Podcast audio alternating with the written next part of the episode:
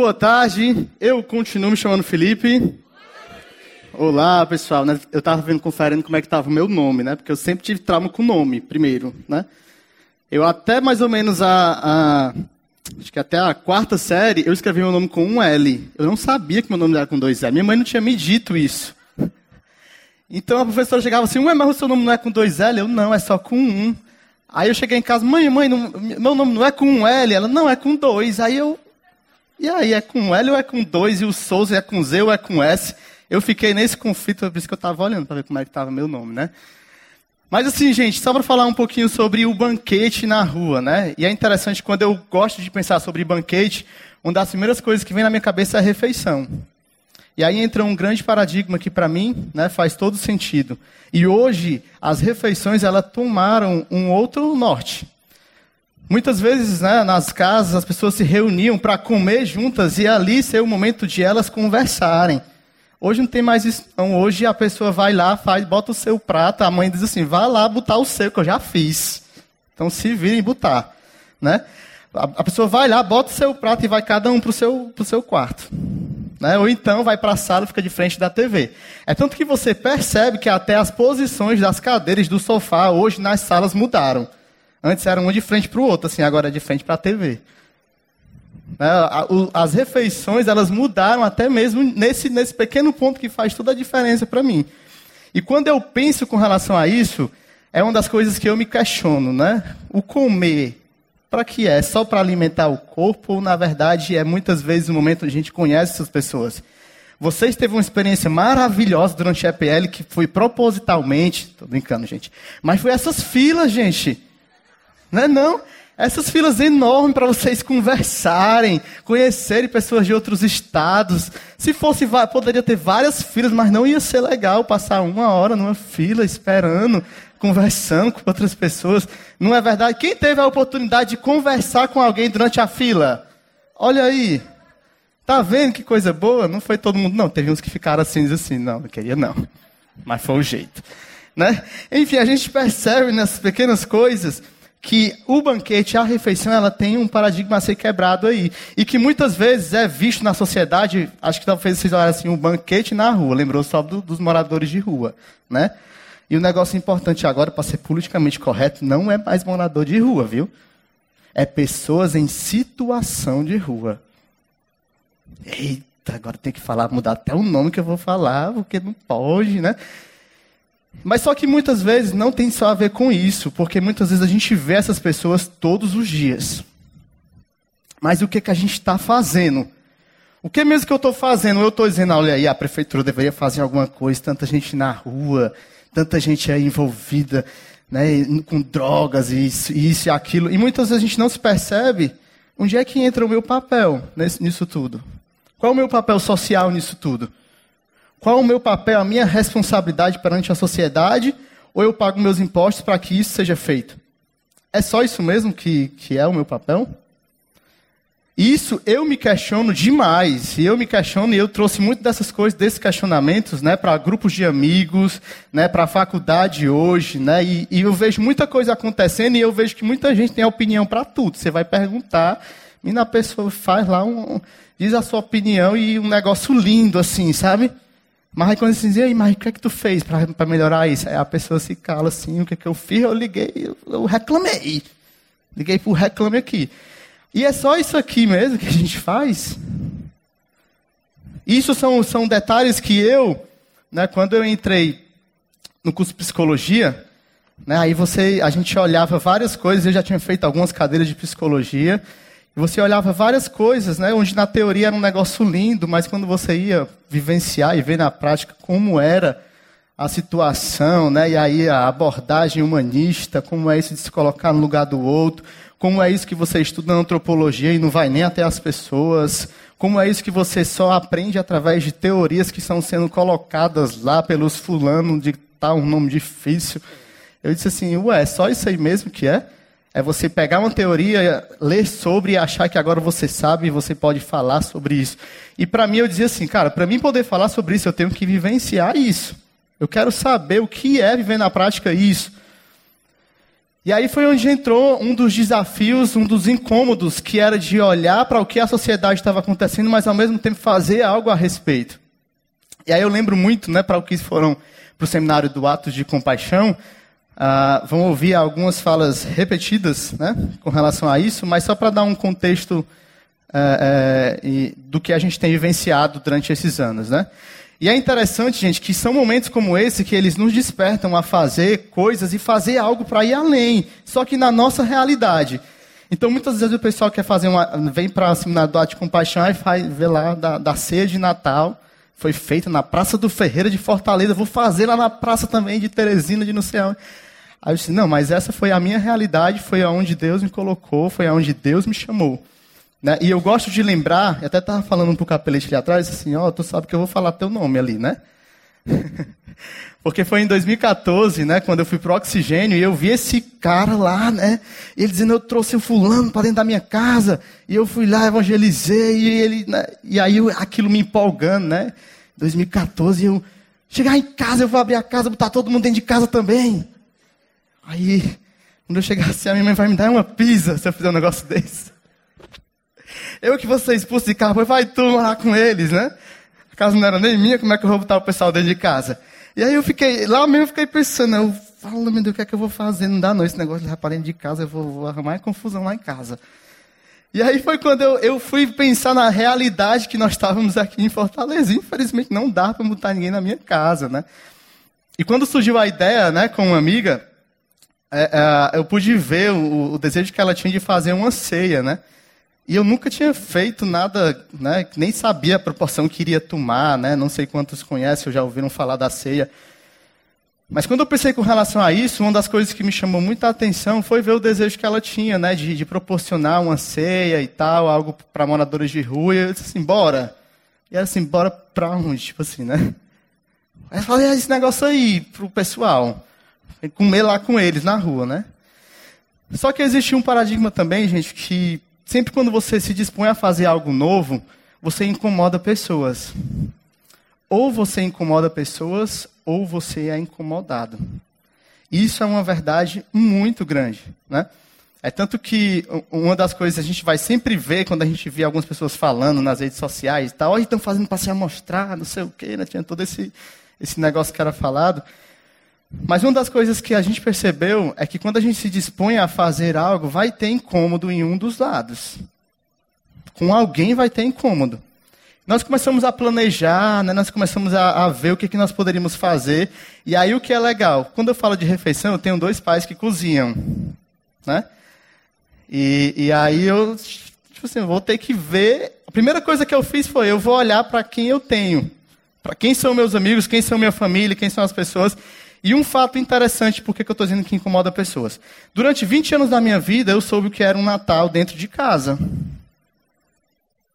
Então, como meus pais sabiam cozinhar, quem organizava os natais era lá em casa. Como assim agora não vai ter mais um Natal na casa, nós vamos ir para o meio da rua? Imagina a família todinha, cerca de 35 pessoas, ia todo mundo lá para casa, esperar o arroz, o salpicão de frango, o chester, né, todo aquele negócio. E, e aí a gente ligou, né, depois que eu falei com meus pais, que foi, né, mãe, né, vamos aqui, o que, que, a, que a senhora acha da gente fazer o Natal, né, uma ceia? Não, legal, vamos fazer esse ano, né? Não sei se eu vou fazer amigo secreto, não, que sempre dá confusão, amigo secreto. Aí, né, e tal. Aí eu, pois é, mas se a gente aumentasse a quantidade de gente, ela, o que é? Tu quer chamar o teu GR, teu pequeno grupo, para vir? Pode chamar. Era, mãe, eu estava afim de chamar eles também, mas algumas pessoas a mais. Aí nós já tínhamos ido atrás de pesquisar e nós sabíamos que existiam mais de 300 moradores de rua na Praça do Ferreira. Eu não assim, mas umas 300 pessoas, o que é, menino? 300 pessoas, tu tá ficando é doido, vai me matar de trabalhar, de fazer comida. Não, mas a gente ajuda no dia, vai vir todo mundo, vai ser aquele negócio. Não, estou gostando dessa ideia, não.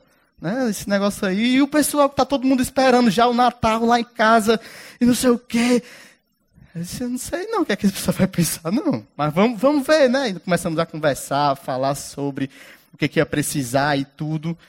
E aí foi onde veio o incômodo. A família não gostou, não. Né? Como assim a gente vai, né? Mas a gente já estava planejando ir para aí, né? Isso já em outubro, nós, né? Outubro, final de outubro para novembro, nós informando já. A gente, a gente, só assim, ó, gente, o Natal desse ano vai acontecer, né? 2014, porém o Natal vai ser no meio da rua. E vocês estão convidados também. E, gente, nesse, nesse quesito eu me fiz uma pergunta sobre muito, muito das coisas que a gente fala quando está próximo, né, no dia do Natal lá, que é o Feliz Natal. A gente diz, Feliz Natal. Eu nunca sei o que responder, né? Aí, Feliz, Feliz, Feliz Natal, eu não sei o que é. Eu ficava meio assim com essa, com o que o pessoal chegava para dizer com Feliz Natal, né? E quando eu cheguei disso, eu fiquei assim, Deus, o que é um Feliz Natal? Né?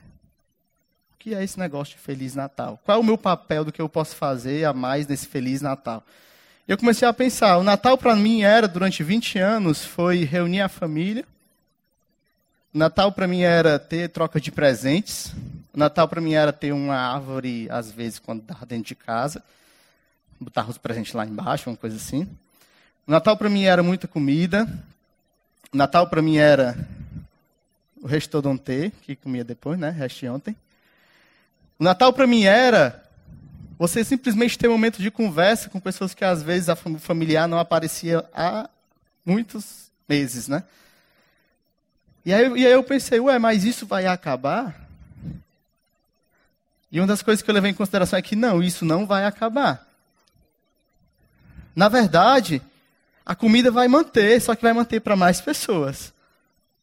Na verdade, as pessoas vão ter, vão, mas vão ser para mais, vão ser mais pessoas que vão vir também. Os presentes talvez sejam trocados por coisas simples que não vão ter tanto valor né, é, é, em dinheiro, porque um presente que você vai dar para alguém vai ser simplesmente você sentar com aquela pessoa, comer com ela e ouvir ela.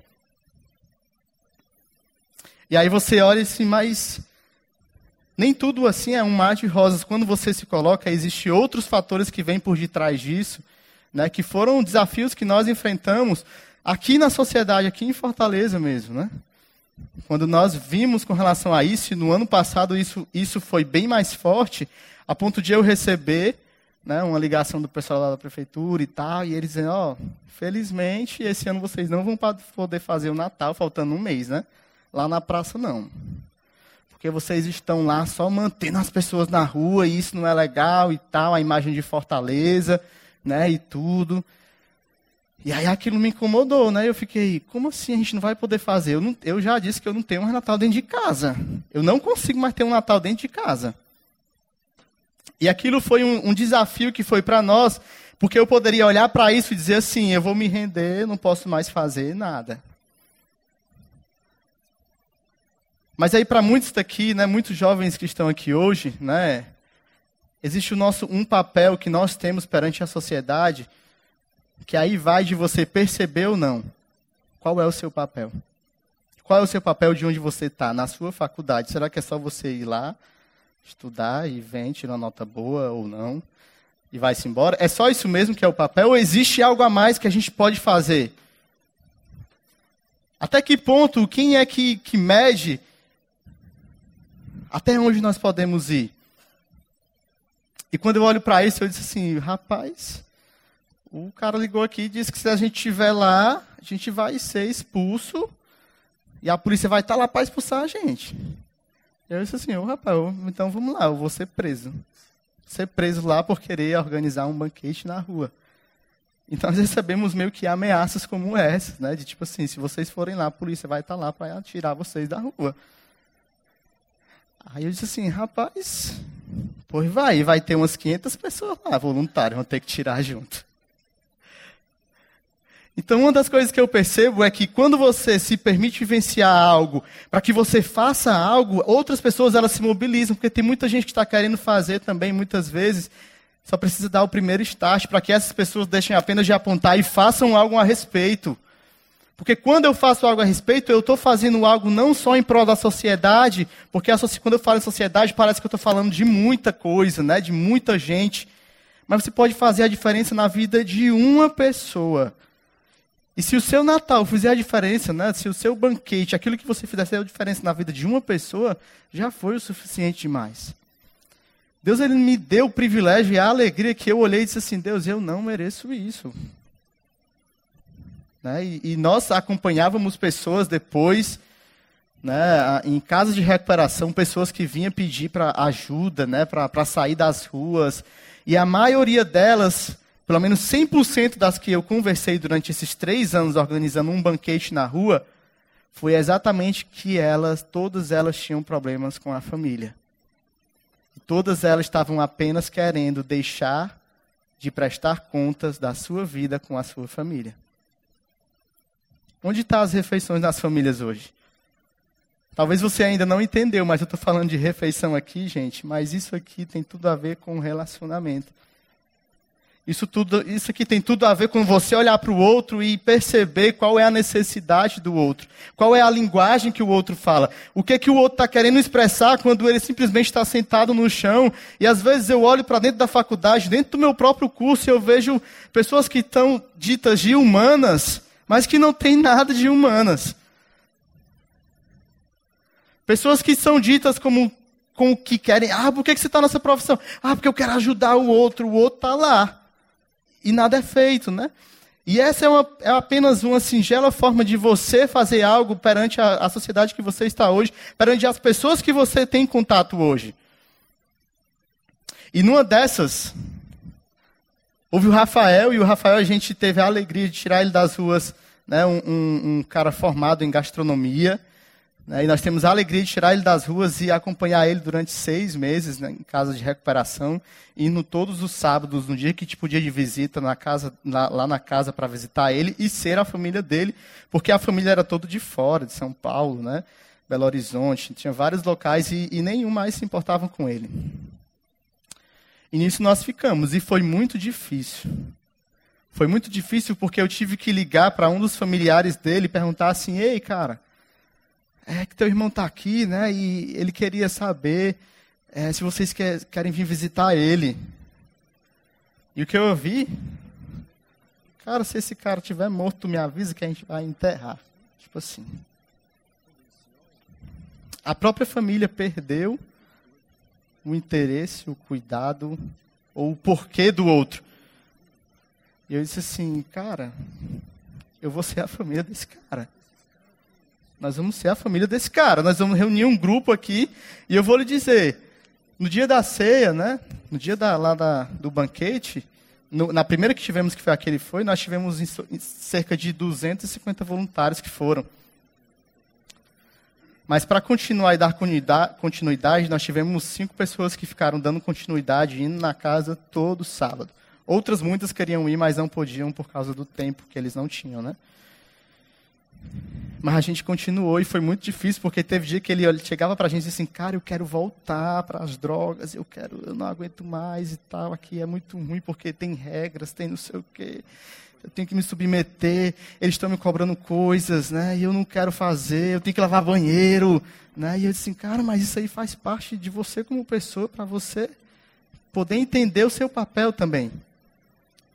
E só para resumir, gente, em janeiro de 2016 eu recebi um convite pelo WhatsApp do casamento do Rafael.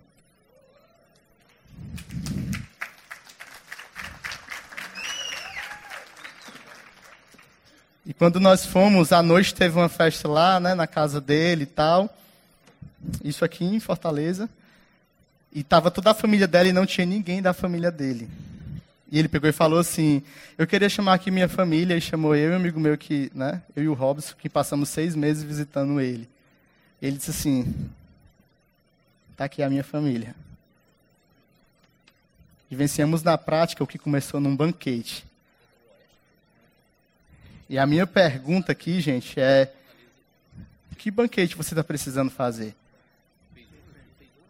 Talvez a sua rua seja a sua casa. Talvez o banquete na rua que você precisa fazer seja sua, lá na sua faculdade, no seu curso. Talvez o banquete que você tenha que começar, primeiramente, é com você mesmo também. Para que você reconheça qual é o seu papel perante a sociedade. Porque você, conhecendo e entendendo isso, você vai perceber que você tem um papel a representar socialmente, a, a fim de não ficar só esperando ou dizendo o que está errado, o que, que precisa ser feito. E a pergunta que eu deixo é: qual é o banquete que você vai sair daqui hoje? Em 2014 eu saí com um banquete pronto para fazer quando eu fui lá para Recife. Vocês têm a oportunidade de sair daqui de Fortaleza e dizer qual é o banquete que vocês vão fazer. Obrigado.